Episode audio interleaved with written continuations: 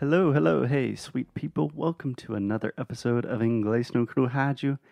My name is Foster, and today, by the grace of God, I am here with, in person, sitting next to me, with Alexia. Hi. How are you doing, Alexia? I am so happy. me too. I can't contain myself. First of all, you're here. Second of all, we are recording in person, face to face, for the first time in seven months. Yeah, yeah. I imagine most people can understand this, but recording podcasts remotely with your partner, it's like not the coolest thing to do for seven months. It's much, much better in person. Yes, yes. So we are here together in Porto, Portugal. And I mean, we couldn't be happier. And thank you guys for all the love and all the messages.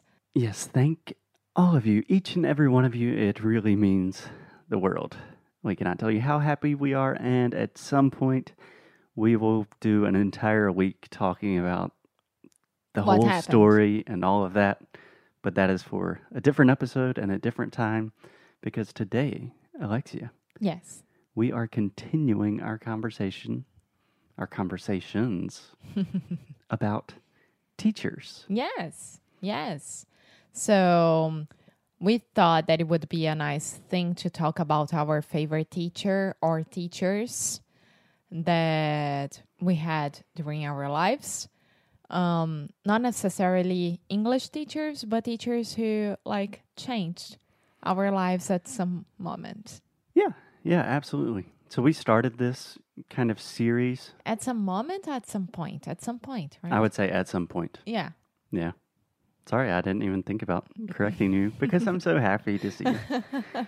Yeah, so we started this series focusing more specifically on language teachers and how to really make the most out of your English classes. But if you think about it, a good teacher is a good teacher, and all good teachers share many of the same qualities. And the best way to learn anything is using real life examples. So we decided the best way to explain all of this stuff is just to talk about our favorite teachers. Yes. Cool? Yeah. So today, Foster, you start. Oh, man. Okay, so you want me to start by talking about my favorite teacher? Yeah. Okay, do you want to ask me some questions? Pretend it's an interview. So you're asking me questions about my favorite teacher. Um, okay, so how many favorite teachers do you have? Okay, so Alexia already knows this, but I have two teachers. They were both my professors in university. They are both Spanish professors, and they are best friends. I've traveled to Spain with both of them, so it's impossible to to decide one or the other. So I have two favorite teachers. Okay, so the second question's already answered, which would be when did you meet them or this person? It was during college. Mm-hmm. Um, yeah, I think I remember more or less the the exact moment because it's a moment that quite literally changed the entire trajectory of my life. Okay. I would argue without this moment, I would not be sitting here with you today. Oh. Yeah. So I remember I was at the gym at our university, and it was my freshman year. So, my first year. I was 17 years old, and you had to do one PE class. PE is physical education. Mm-hmm. So most of my friends were doing like cool stuff, like playing basketball or football. and I was like, I don't know if I can do that. So I decided to play handball. I was thinking, "Oh, okay. Couldn't you couldn't you play golf? Uh, you could, but you had to be on the team and Okay. travel and stuff like that. And I already finished my golfing career at that point. Mm-hmm. so I played handball, and there were other kids playing handball and we played together, but there was also a group of professors that played handball. And they were like really, really good. They play handball almost every day. They're very serious, very athletic.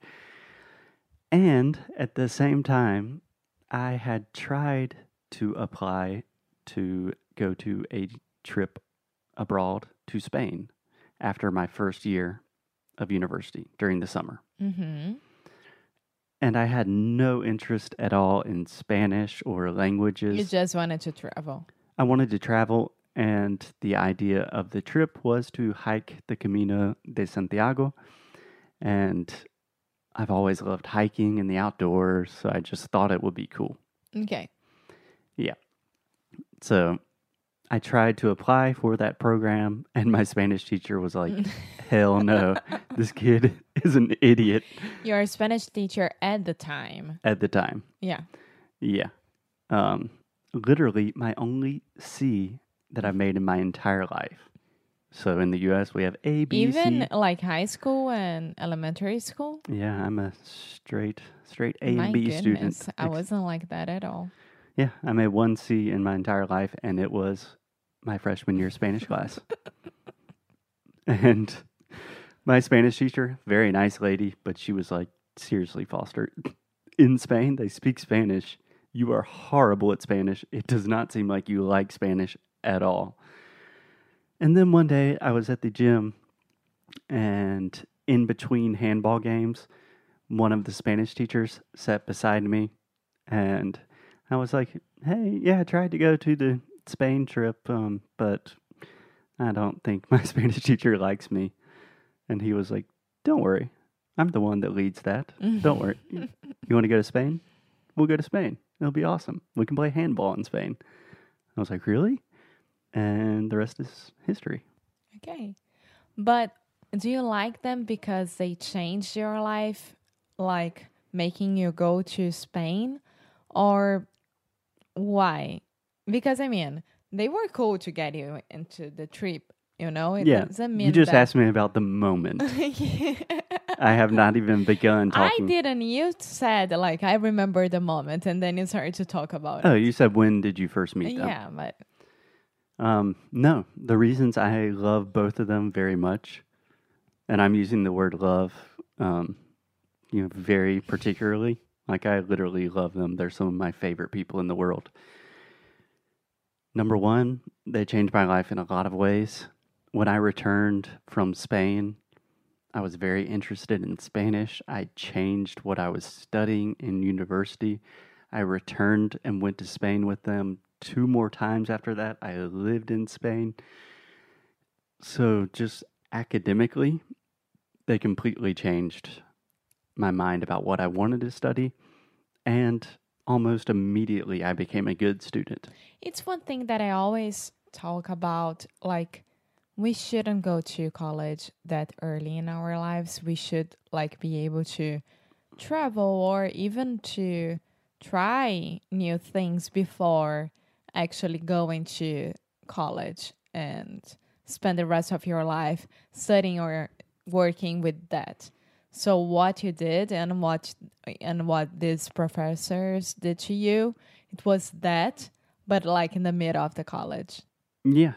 Yeah, more or less. I am a big a big proponent of gap years, taking a year off after high school, but that's a, an entirely different subject for a different day. Anyways, my important point here is I think one of the qualities of any great teacher is they can teach you something and you will be fascinated by the subject and it does not matter what the subject is. Like I spent most of my university studying about Spain in the Middle Ages. And before then I literally did not care about medieval studies or Spain or anything, but it was just because it was the, them. Talking Medieval times they scare me so much. Yeah. For me it's the darkest time ever. Yeah. yeah, but I do think that is an important quality of a good teacher. It's something I've really tried to implement if you think about our program, Sound School, in that program, we are almost exclusively talking about pronunciation, phonetics, phonology, things that no one wants to learn about.